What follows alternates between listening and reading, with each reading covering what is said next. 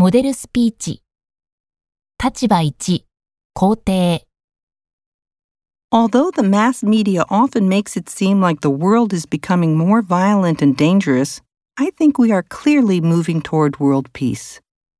The most important reason is that fewer people are dying in wars these days.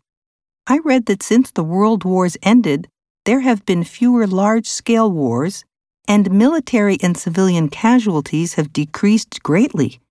Most conflicts these days are due to terrorism or are civil wars whereas in the past, they were about one country trying to conquer another or expand its territory.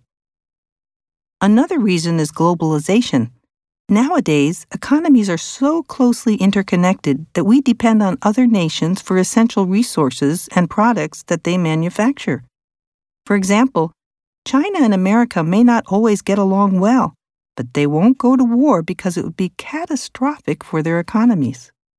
Finally, I think ordinary people are becoming more sympathetic and less racist. In the past, government propaganda often dehumanized people from other cultures. Thanks to the internet and other modern forms of communication, though, we know much more about other cultures and understand that race is just an old fashioned idea. So, average citizens are much less likely to support wars against people in other countries. In conclusion, I feel lucky to be alive at a time like this when wars are declining, the world is becoming globalized, and there is greater understanding of other cultures because it is helping to make the earth a more peaceful place.